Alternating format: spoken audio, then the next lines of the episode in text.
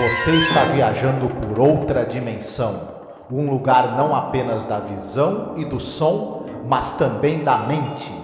Uma jornada em uma terra maravilhosa, cujos limites são os da fantasia. Sua próxima parada, além da imaginação.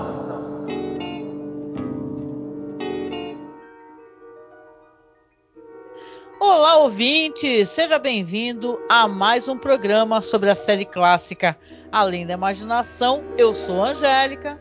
E eu sou o Marcos. Hoje iremos falar finalmente sobre o episódio número 145 no geral da série, episódio 26 da quinta e última temporada de Além da Imaginação, que é o The Masks, As Máscaras. Dirigido, né, Marcos, pela nossa queridíssima Aida Lupino. Isso mesmo. A única pessoa a atuar como protagonista em um episódio e dirigir outro na série Além da Imaginação. A, né? Isso, exatamente. A gente fez um programa, tá, especial sobre a Aida Lupino no episódio anterior, tá? Que saiu como bônus nos aplicativos, no Spotify. Então é só você escutar que você vai conhecer um pouco sobre a vida dela, a carreira, a empresa que ela chegou a fundar com o marido né? A gente achou super importante a gente dar assim uma, né, um foco assim na Aida Lupino, porque além de eu admirar demais uma diretora, atriz e tal, a história de vida dela é muito incrível. Ela é a única mulher que dirigiu, né? O, dos 156 episódios só teve uma mulher que dirigiu, né? Então eu achava Sim. que merecia, né, a gente falar, né, Marcos? Sim, é, é uma justa homenagem a essa figura tão singular, né? E uma profissional do, do audiovisual como poucas, né? E então merece uhum. muito esse destaque. E aí quem, você, a gente convida né, o, os nossos ouvintes aqui de Além da Imaginação a escutarem esse podcast que a gente fez sobre ela, que se além de de conhecer detalhes da vida e do trabalho dessa grande cineasta, você vai ter indicações de obras dela que são absolutamente imperdíveis, né? É, imperdíveis. A mulher à frente do seu tempo, sabe? Aquele clichê que é mais do que verdadeiro, ela estava muito à frente do tempo dela. Tá certo. E Marcos, antes da gente começar a falar aqui, eu vou só deixar aquela dica, porque é importante, né? Porque a gente devagarinho tá chegando no final, né? São 36 episódios, faltam só 10, né? Pra gente uhum. terminar essa temporada e a série, né? Porque estamos chegando no final. Então, olha, a gente vai tocar aqui a vinheta de apoio. Você sabe que a gente já mudou, né? Na vinheta, como a gente queria comprar um notebook, a gente deixou pronta a vinheta, não alteramos. A gente está querendo comprar, na verdade, as peças. Então, é super importante, tá? Se você puder nos ajudar nesse momento, na parte financeira mesmo, fazer um Pix pra gente. O Pix da gente é super fácil, é apoiomasmorra.gmail.com. Tem o Apoia-se, tem o Padrim, porque nós estamos comprando já as peças do PC. Então, olha, mais para frente a gente vai conseguir fazer live, vai conseguir entregar mais programas. Então, por favor, escuta aí a nossa vinhetinha de apoio e, se possível, nos ajude, tá? Colabore com nossa campanha. Isso mesmo. Olá, eu sou a Angélica. E eu sou o Marcos. E hoje nós viemos aqui com um pedido muito importante para você que nos acompanha nesses quase 14 anos de podcast. Nos últimos tempos, o apoio que vocês têm dado pra gente tem sido muito importante, tem nos ajudado muito e a gente pensou numa meta para poder modernizar a aparelhagem que a gente tem para poder começar a fazer lives.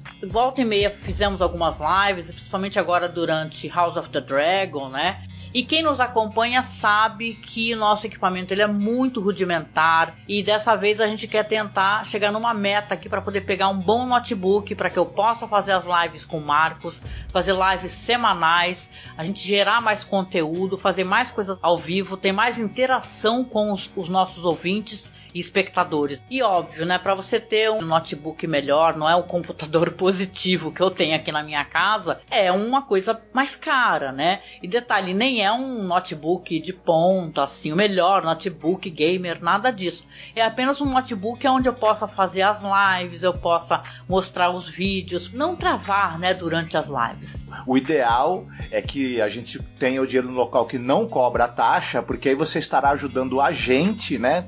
E não enriquecer algum banco ou alguma né, operadora. Na verdade, um computador melhor também vai agilizar a edição dos programas, né? Exatamente. Então eu peço, Marcos também aqui, que você nos apoie, tá? Como você pode apoiar? Você pode apoiar pelo Apoia-se, mas o Apoia-se tira uma cota, né? Tira um valor. Ou você pode apoiar via Pix também. Nos ajude a atingir essa meta tá certo? Então a gente deixa aqui um beijo muito gostoso, um abraço muito apertado. Fiquem todos muito bem, se cuidem. As máscaras, né, da Ida Lupino, o roteiro do Rod Selling, é um episódio do caramba, né? Ainda tem isso, é um episódio uhum. muito legal. Sim, a gente infelizmente nessa quinta temporada foi uma, é uma temporada de muitos altos e baixos em termos da qualidade dos episódios. E, infelizmente, também em termos da qualidade dos roteiros do Rod Selling nessa temporada aqui. Nesse episódio aqui, ele, ele chutou a qualidade da, da quinta temporada lá para cima, né? Ele é um dos melhores episódios de toda a série. O roteiro do Rod Selling é redondo, usa uma metáfora visual absolutamente perfeita e não bastasse isso, a Ida Lupino dá um show de narrativa, dá um show de direção de atores, enfim, é assim coisa de primeiríssima categoria que, que infelizmente na, na quinta temporada um episódio de, desse nível de qualidade a gente chega até a estranhar um pouco, né? É uma pena que seja assim. É, muito legal o episódio. E eu não lembrava que o roteiro era do Rod Serling, né? O pessoal comenta que essa história parece pra caramba com aqueles quadrinhos de terror da IC Comics, sabe? Uhum. Eu diria que se, que se alguém fosse filmar é, quadrinhos da EC Comics, esse, esse episódio seria uma perfeita transposição do clima, né? Que os quadrinhos da EC Comics tinham pra, pro audiovisual. É muito legal mesmo. Os fãs do terror, inclusive, do não percam, não deixem de assistir, porque com certeza vão gostar. Antes de eu falar do elenco, rapidinho a gente tem que mencionar uma coisa importante. O maquiador William Tuttle estava né, é... imparável nesse episódio. A gente falou né? pra caramba do William Tuttle, acho que em vários programas, mas se tu quiser mencionar, porque o William Tuttle é o cara, né? Ele fazia aquelas máscaras cabulosas do Eye of the Beholder, né? Que foram imortalizadas. Assim, as pessoas adoram as máscaras, né? William Tuttle. Sim, o, a, a, maquiagem dele no The Howling Man, por exemplo, que foi outro episódio que é muito famoso. E, enfim, ele ao longo das várias temporadas, em, sempre que você precisou ter um monstro, uma criatura sobrenatural que envolvesse maquiagem, maquiagem protética, estava aí o, o William Tuttle né, fazendo miséria e trazendo algumas da, das imagens de, de, de criaturas e de, e de, seres fantásticos mais perturbadoras que a TV americana já produziu. Uhum. E, e aqui é mais um momento em que ele está né, funcionando muitíssimo bem dentro da narrativa o trabalho dele. Sim. Agora, falando do elenco, a gente tem. O, o, o, episódio fala ali de uma família, né? O pai a filha, o marido da filha e os dois netos que ele tem, né? Que são filhos desse casal. O pai, que ele é vivido por um ator chamado Robert Keefe. Ele é um cara que ele teve mais ou menos 40 anos de carreira, ele foi ativo entre os anos 20 e os anos 60. Ele faleceu em 66, pouco tempo depois de ter é, participado dessa série. Ali Caramba, na imaginação. Que pena, né, meu? Uhum. E assim, como destaques na carreira dele, ele é um cara que ele trabalhou bastante. E então eu vou citar algumas coisas que ele fez que são importantes. Ele participou do filme do Elia Kazan, por exemplo, O Justiceiro, um filme com Dana Andrews. Inclusive, uma, uma, eu não vou citar o, o, todos os filmes do Dana Andrews que, que, ele aparece, que alguns não são muito relevantes, mas quando você tinha um filme com o Dana Andrews, o, o Robert Keefe estava no filme também. Ah. Eu não sei porquê. é, é um negócio impressionante. O Dan Andrews devia virar para ele e falar: tá me seguindo? Alguma coisa do gênero. Ele também participou nos anos 50, um destaque da, da, da, carreira dele é o Horas Intermináveis, um filme do Henry Hathaway com o Richard Base Hart. Ele está também no filme do Órfãos da Tempestade com Bing Crosby. Hum. E isso é de 51, isso falando do cinema. Já na televisão, ele teve participação em, em, em por exemplo, no Filco é, Television Playhouse, por exemplo, no Kraft Television Theater. É, nos anos 60 ele participa de séries como Fugitivo, Alfred Hitchcock Hour, além da imaginação, nesse episódio que estamos falando aqui. Ah, no Fugitivo ele faz o pai do, do cara, do médico, do Dr. Kimball, né? Exatamente, é. exatamente. É, e ele também participou de, de, um outro filme no ar, por exemplo, como Na Noite do Crime e Quadrilha do Inferno, por exemplo. Enfim, é um, ele, ele, teve um, uma carreira longa, mas ele tinha grandes hiatos também sem atuar na TV ou no cinema. Chegou a ficar tipo 10, 12 anos sem aparecer em nenhuma produção. Né? Caramba! A gente tem também, a, a como a gente falou, é, é, o, é, o, é, o, cara, né, o milionário, e você, nós temos a filha dele, que é vivida por uma atriz chamada Virginia Gregg. Ela é uma atriz que ela foi atuante entre os anos 40 e os anos 80. E um destaque, ela tá no filme original, das, que, o filme que deu origem à série Dragnet, aquela famosa série de policial dos anos 50. Ela também era aquelas atrizes dos programas de rádio, né, pô? Sim, sim, exatamente. É...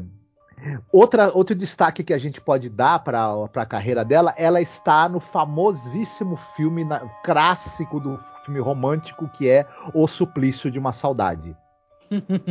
Sim. Eu lembrei é... Suplicício de uma saudade. Também. Aí ela, ela participou do, do, do, piloto da série Dragnet. Depois ela também participa da série em vários episódios, só que não fazendo o mesmo personagem que ela fez no piloto. Né? Só para deixar. Hum. Ela também está no filme Rua do Crime, aquele famoso filme policial do Don Siegel que tem o John Cassavetes. Olha. Uhum. Isso tudo nos anos 50. Nos anos 60 ela vai para a TV e ela acaba tendo participações no Alfred Hitchcock apresenta, no Estúdio 57, na série da Lessie. Outra coisa importante da gente citar, ela faz a voz da mãe do Norman Bates. Olha, que medo! Nos três filmes, no Psicose original do Hitchcock e nas duas continuações. Dá medo agora, fiquei com medo dela. Ela faz uma participação também no episódio, no episódio de Além da Imaginação da Jazz Belly. Ah, ele é a mãe da Jazz Belly, cara. Uhum. Nossa, eu fiquei passada com essa personagem. Escutem esse programa aí, que a história tinha tudo para ser boa, mas é mó problemática. Sim. Ela ainda encontrou tempo na vida de participar de filmes, de séries como A Feiticeira, Missão Impossível, Kung Fu, Dinastia, As Panteras e de vez em quando fazia vozes adicionais para desenhos animados. Então a mulher trabalhava, viu? Essa é, trabalhava. Tem que, tem que, ganhar o pão, né, meu? Uhum. É, o marido dela é feito por um ator chamado Milton Setzer. Ele é um cara que teve participações na TV e no cinema. Ele trabalhou como ator entre os anos 50 e os anos 90. E a gente pode destacar que ele participou da série Estúdio 1, Playhouse 90, Peter Gunn, Os Intocáveis, Agente 86.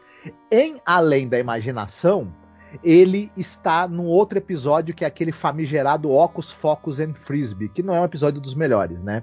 Aqui entre é, nós. ele faz um dos alienígenas, né, por cima. Uhum. Sim. Ele ainda tá naquele filme que nós citamos. Lembra o filme do Steve McQueen, A Mesa do Diabo? Que é ah. é o.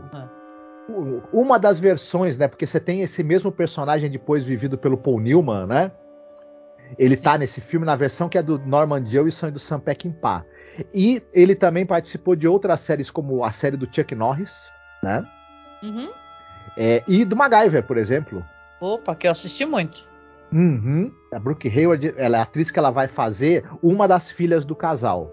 Ela tem participações bem esparsas na TV entre os anos 50 e 90. Entre o destaque além da imaginação, com certeza, ela também participou de episódio do Bonanza, por exemplo. O outro filho do casal é vivido por um ator chamado Alan Suez. E ele é um cara que ele teve a, a, foi, ele foi atuante entre os anos 50 e os anos 2000. Participou de séries como Ilha da Fantasia, Chips, Punk, A Levada da Breca, por exemplo. Para finalizar, a gente tem o personagem do médico, que é o Sim. nosso conhecido aqui, o, o Wills Buck, Buckey. E para citar duas coisas importantes, três coisas importantes na carreira dele, ele está no filme Homem que Matou o Facínora.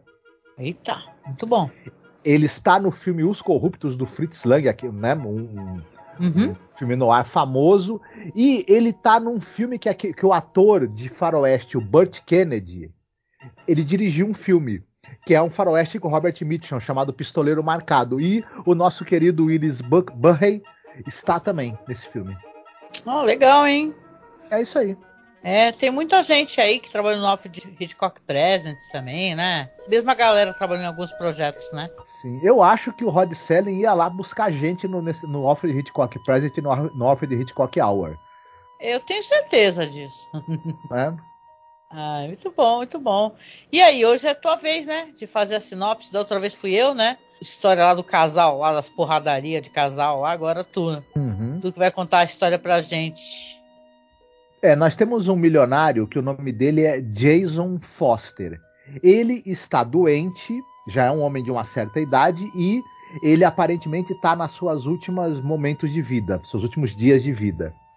Ele é, tem uma filha que é a Emily, a filha é casada com, com o Wilfred e, tem, e, e eles têm dois filhos, que são o Wilfred Jr. e a Paula. E o que acontece? É, essa família dele são pessoas assim, tanto quanto não recomendáveis, né? São pessoas fúteis, egoístas, é, com traços de sociopatia. E ele convida é, essa família horrorosa que ele tem para passar o carnaval com ele, o, carnaval, o mar de gras deles é, lá, né? Uh -huh, sim. Enfim. E ele fala: Estou morrendo, viu, gente? Mas vou deixar tudo que eu tenho para vocês. Vocês só precisam de fazer um último pedido meu. Nós vamos fazer feste um festejo e cada um de nós aqui vai usar uma máscara. E não se preocupem, porque é uma máscara que é, eu mandei fazer com, com um sujeito que ele, é um, que ele é um cara que ele tem muita habilidade para criar máscaras desse tipo. E ela é uma máscara que ela tem, por exemplo, é, digamos assim, ela reflete, né, o, um pouco a personalidade de quem vai usá-la muito bem. É, mas ele, ele, não fala que tipo de personalidade que é, isso que é legal, né? Isso, ele usa uma certa ironia, mas quando a gente estiver falando, a gente vai, vai, explicar essa ironia melhor. Uhum. E a única coisa que as pessoas têm é que passar algumas horas com aquelas máscaras, festejando com ele o Mar de Gras, desse que possivelmente será o último dia de vida dele, e vão herdar tudo. Mas será é. que vai ser só isso? Vai ser tão fácil assim? Descobriremos. É tipo a Casa da Colina, né? Você vai para casa da colina, mas não pode sair. Se você ficar até uhum. de manhã, você ganha o grande prêmio, né? É mó legal, né? O jeito como a história é contada, né? É porque você tem ali um, um senhor idoso, né? E tal, o médico visivelmente está super chateado, né? Você não está bem e tal. Ele pede para o médico ser sincero, né? Fala a verdade, né? Quanto tempo eu vou durar? O médico fala, ó, não dá para precisar mas o, o senhor realmente não está muito bem, né? Não é por muito tempo. E vai chegar a família do Succession lá, né? Daquela série lá do. né? Que tá fazendo sucesso agora, né? E aí todo mundo só quer saber do dinheiro. A filha, que é a filha dele, né? Ela é uma hipocondríaca do pior tipo. Que ela, tipo assim, ela, ela nem pergunta do pai direito. Ela só quer falar das dores dela uhum. e dos problemas dela e tal. Sim. O pai tá morrendo né? Tem poucas horas de vida e ela fica reclamando, por exemplo, sei lá, que tá doendo o dedo mindinho dela. É, enfim. É, ela nem pergunta do pai, aí eu, pergunta pro médico assim: ah, você pode ver uma dor que eu tô aqui? E o cara tava de saída, sabe? Ela nem perguntou como é que tava o pai, ela não se interessou. Inteiro, o cara uhum. tava contando, ela interrompeu. Então a família é toda assim. O filho, pelo que eu entendi, é meio psicopata que gosta de torturar bicho. Cara, para mim esse daí podia ter morrido muito mais, que para mim quem faz isso é, né, tortura bicho.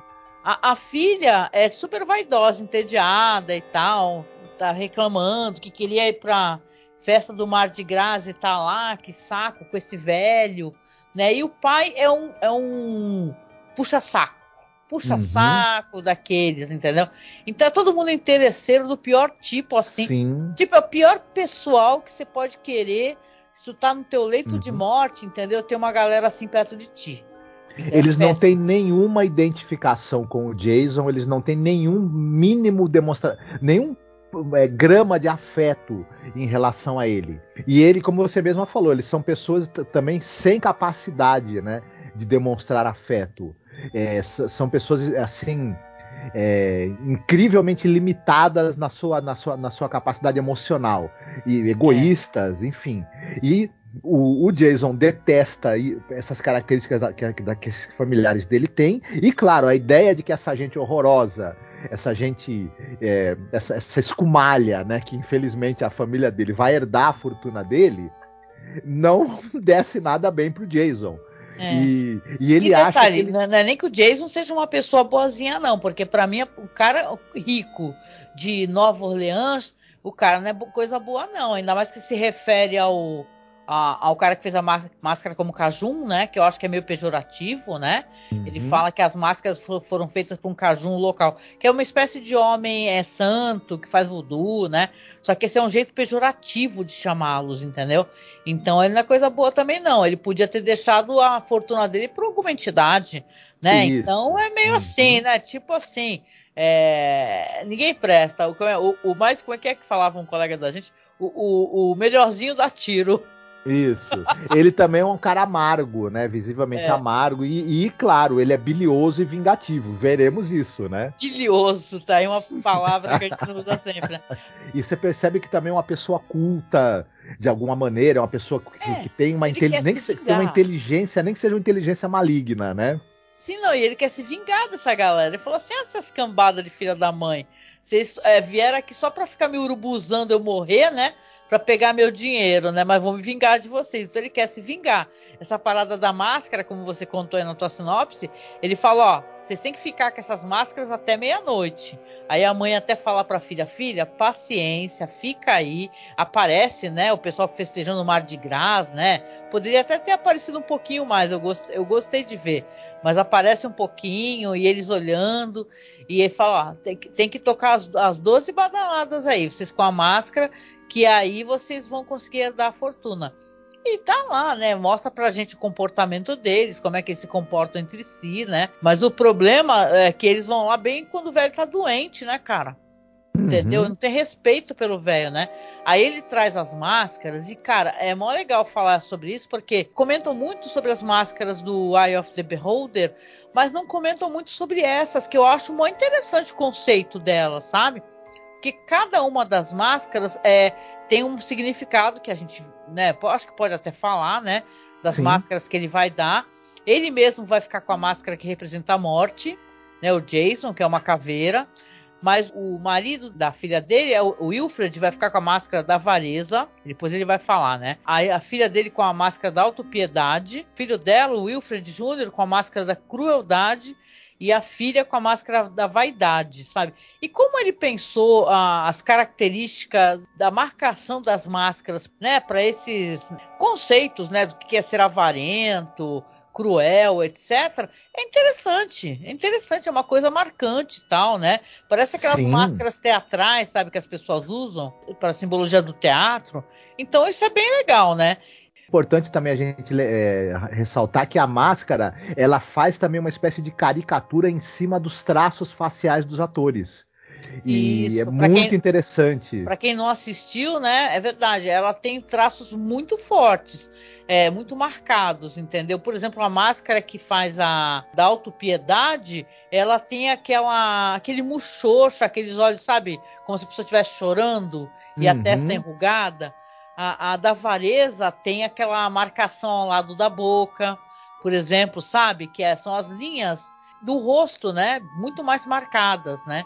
O, o do cara que é, o, que é malvado, filho, é, parece que saem dois chifres de cima dos olhos dele, sabe? É interessante. Uhum. E da filha, que é a vaidade, uma, uma, como se tivesse o rosto meio derretendo com o nariz.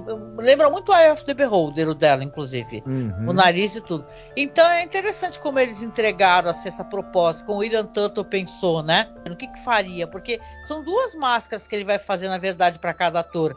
Essa máscara sobreposta e sim haverá uma outra máscara de látex, então, sobre o rosto. Isso. Então eles estão reunidos lá, já cada um reclamando porque vivem entediados e estão com pressa, né, do, do, do velho bater as botas e eles pegarem a fortuna, mas ele traz as máscaras Cada um precisa colocar a sua máscara. E como nós já, já, citamos aqui, né, elas são máscaras bastante interessantes.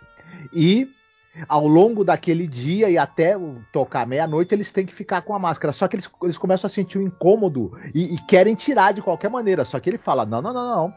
Se não ficar com a máscara, não ganha o dinheiro. E quando a filha, por exemplo, quer tirar, o pai fala: não pode ficar, né? é para todo mundo ficar com a sua máscara, porque a gente não pode perder esse butim aí, né? Que, que vamos receber. E, porém, em um determinado momento, o Jason realmente. E, e, ao longo desse tempo, outra coisa que a gente precisa destacar: os diálogos são brilhantes.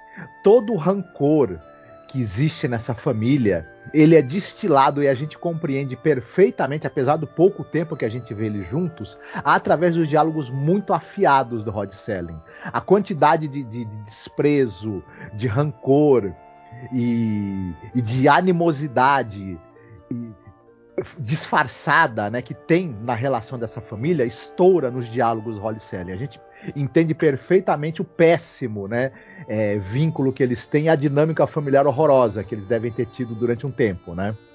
Uhum, sim. E quando finalmente o, o, o, o Jason morre, eles sem nenhuma cerimônia ficam felicíssimos, né? Já querem logo comemorar e tal, e querem imediatamente tirar as máscaras. O problema é que quando eles tiram as máscaras, de alguma maneira os rostos deles ficaram exatamente iguais às máscaras. A máscara tinha um, alguma espécie de poder, né? É, foi, foi algum tipo de, de, de, de feiticeiro, na verdade, que fez. Sim. E eles vão receber o dinheiro. Sim. Só que é, com as caras que eles estão, é, acabou a possibilidade de vida social, eu diria, né? É, com certeza. É, é tipo assim, você é rico, mas você vai ficar com a cara toda torta, né? Eu até brinquei contigo, né? Olha lá, o pessoal vai fazer, é que é? Harmonização facial. Pega o dinheiro e vai pro, pro pitangui, né? Fazer pro cirurgião uhum. plástico. Sim, e, e, eles vão, vão viver com, a, com o rosto deles expressando de maneira caricata aquilo que eles são por dentro, né?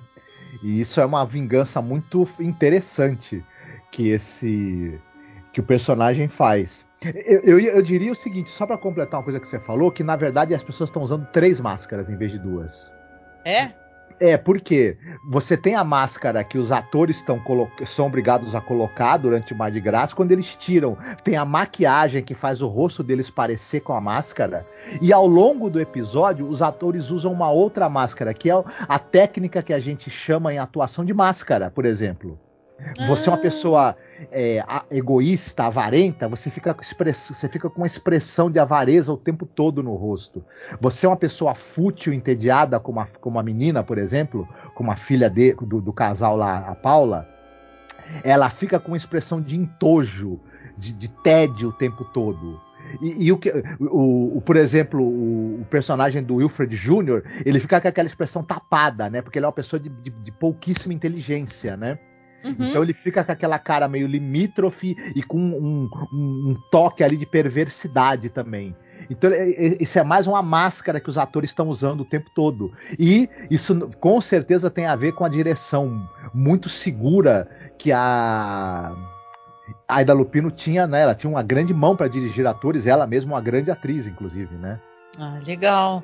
Nossa, maravilhosa, muito bom. Ah, legal, não conhecia não essa. É, uma, é interessante né? Essa uma coisa meio a, a, máscara, né? Evocando aqueles filmes do cinema mudo, né? E tal, interessante. Gostei, é... bom eu acho que a gente pode destacar também a narrativa, né? Esse, esse episódio ele tem uma narrativa muito segura, tem um excelente uso é, do cenário, tem, tem algumas transições entre cenas muito bem feitas, muito interessantes, há um esmero em cada detalhe da produção, em cada detalhe da, da maneira como a história é conduzida, como ela é contada, um, uma fotografia e, movi movimentos de câmera muito interessantes. Enfim, a Aida Lupino tinha um grande domínio da, da, da, da gramática do, do cinema Da movimentação de câmera, né?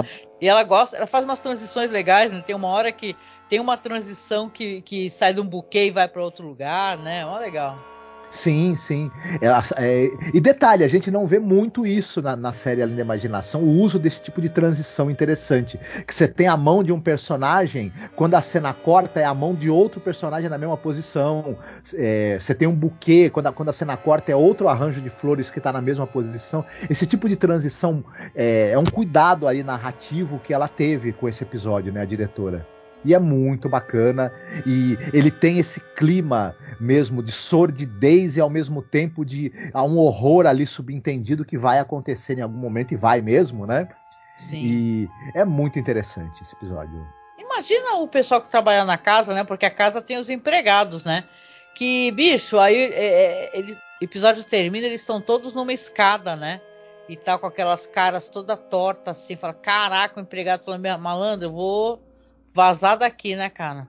Porque não dá para trabalhar assim, não, cara. Olhar pra essa cara feia todo dia. Exatamente. o pessoal parece que fizeram harmonização facial neles com a marreta, né? Com a marreta né? do, do cara lá, que nem aquele cara que fez a harmonização facial e a, a, mulher no programa, assim, falou assim: vira aí, vira aí que o cara tá lindo, maravilhoso, e vira. O cara tá feio pra porra, malandro. o marrone. Virou até meme o bagulho, assim, muito engraçado. É isso, né? Vamos para a parte ali de recomendações, que a gente já falou tanto da Ida Lupino no outro programa, que é só escutar lá, gente, que é um ótimo podcast para poder conhecer a diretora. O episódio é maravilhoso, sem palavras, assim, para a importância que ele tem. Mas vamos para a parte da recomendação aqui. O que, que você tem para recomendar hoje, Marcos? Eu vou roubar um pouquinho, como eu sempre, né? Eu, eu não resisto. Já que a gente está falando em vinganças, é, eu eu, eu, queria citar o filme O Relatos Selvagens. É um filme argentino de 2014, dirigido pelo Damian Zifron. E é um filme que, de, que demonstra né, personagens que estão, é, digamos assim, eles têm aquele momento de fúria por algum motivo. E eles é, levados por alguma situação, resolvem é, é, é, conseguir vingança a qualquer custo, ou a qualquer custo retribuir alguma ofensa que sofreram. Enfim, é um filme absolutamente sensacional. E, se não me engano, são seis histórias, não é? Eu não lembro agora o número de histórias, mas são seis se não me engano, são seis, seis pequenos contos sobre onde as pessoas são capazes de ir para se vingar, né? De uma ofensa, de uma injúria, ou quando a paciência delas com alguma coisa terminou de vez. Então, vale muito a pena. Quem, quem, não assistiu na época, o filme foi muito comentado, foi muito visto. Tem o Ricardo Darim, entre uhum. outros, né? E, bom, adoro. E já que estamos falando de festas, é, máscaras e morte, eu não poderia deixar de citar o Orgia da Morte, a Máscara da Morte Vermelha, do Roger Corman, um filme de 64, com uhum. o Vincent Price no papel principal, Vincent Price e Hazel Kurt. E é aquela história, né, que quem assistiu ao filme talvez lembre, do, do, do sujeito lá, do príncipe próspero, né, que está tendo a, a, epidemia da peste negra, mas ele está lá no seu castelo com um bando de parasitas, de, de nobres ali, né? E tentando, tentando é, se esconder ali da peste, deixando que os, que, que os camponeses morram, né? E fa fazendo ali, se, se dando a prazeres né, de, de, fúteis, digamos assim, bebedeiras, festas, só que é, talvez a, a peste negra encontre um caminho para adentrar ali a fortaleza do príncipe próspero e, e também trazer o horror para quem está achando que está salvo lá dentro, né? Olha, é maravilhoso, adoro esse filme. Eu também. Esse, é, o, é, é o filme que, em que o Roger Corman se permitiu ser muito influenciado pelo Mário Bava, no bom sentido, e aí deu no que deu, né? Verdade, muito bom. E você, o que, que você tem de indicações para nós? Olha, eu vou, acho que eu vou recomendar uma série que acabou. Não faz lá muito tempo, não. Eu gosto muito da Anne Rice, eu tô sempre falando dela, né? E eu gostei dessa série, e nem todo mundo gostou, tem críticas mistas, né? Como o pessoal chama, né? Mas teve essa série, a Mayfair Witches, né? As Bruxas uhum. de Mayfair, baseado nos livros da Anne Rice. E, cara, eu gostei, né? Porque a gente tá falando de Nova Orleans, né? Do Mar de Graça. E essa série é toda ambientada nessa região, sabe?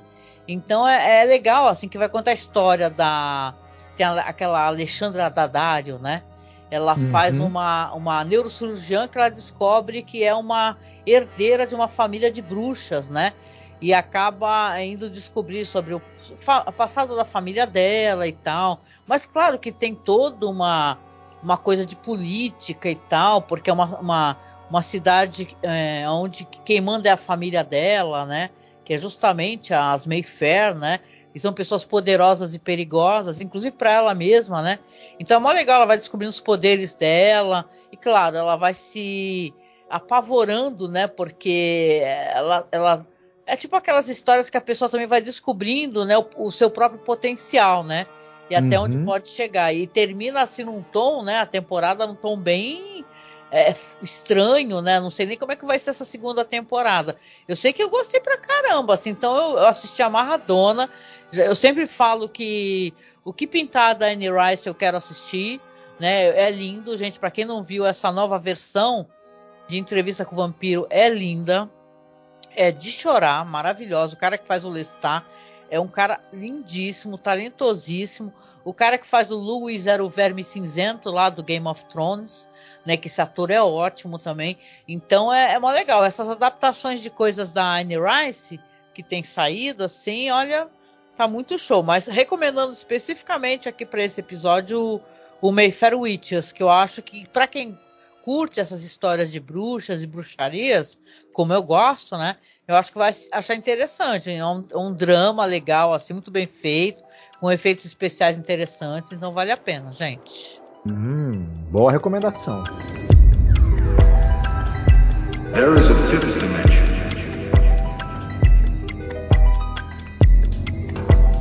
Beyond that which is known to man.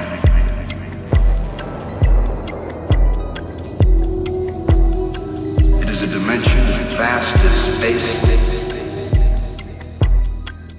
E para quem está chegando aqui no finalzinho, claro, a gente agradece a sua companhia. Como é bom ter você né, acompanhando aqui. Quero até mandar um beijo para quem comenta lá no Twitter, marca a gente, né?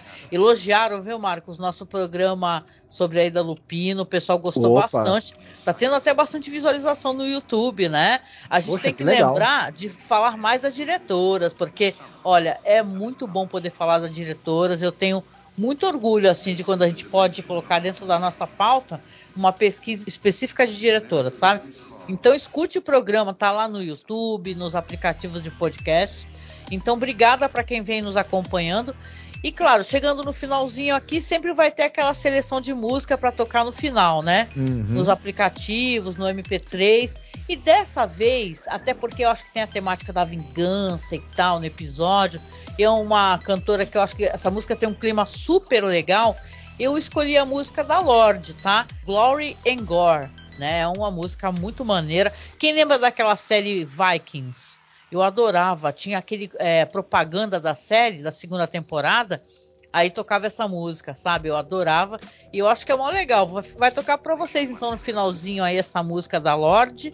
E, cara, é, chegando nesse finalzinho aqui, a gente reforça o pedido de apoio, né? Com muito carinho aqui, esperando que você tenha gostado do programa, que você compartilhe com seus amigos aí, para ver se o pessoal que não conhece a Linha Imaginação possa começar a conhecer, né?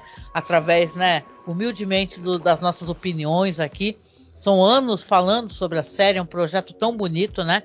Então compartilha ele, fala para seus amigos, avisa que tem gente fazendo o programa, Fala que tá tudo no Spotify, é super prático. É só procurar Além da Imaginação Podcast. E também sai no nosso feed normal, Masmorra Cine ou Cineclube da Masmorra. E claro, se você puder, participe da nossa campanha, viu? Assim a gente consegue manter o nosso trabalho vivo e ficar no ar por mais tempo, né, Marcos? Exatamente. Contamos com a sua ajuda. E é isso, né? Deixar um abraço para vocês e a gente se encontra no próximo podcast sobre a imaginação. Fiquem bem, se cuidem. Beijinho. Tchau, tchau. Tchau.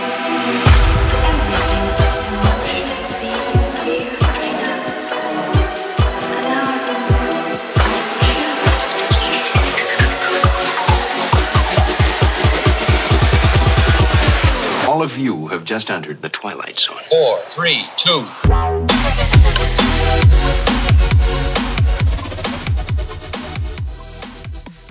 There's a humming in the restless summer air.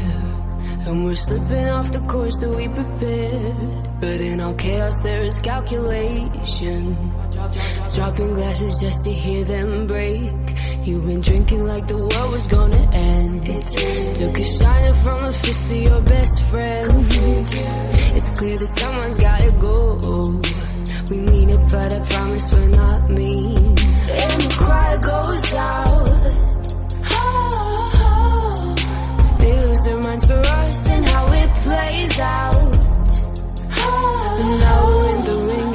Coming for blood.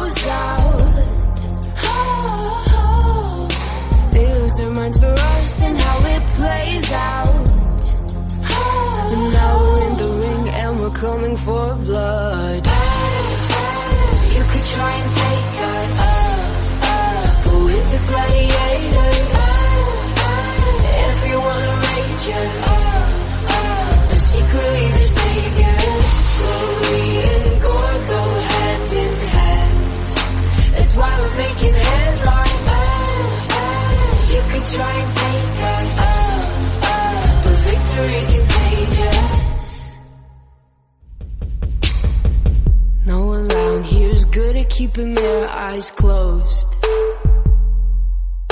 The sun's starting to light up when we're walking home. Tired little laughs, gold lie promises. We'll always win at this. I don't ever think about death. It's alright if you do, it's fine.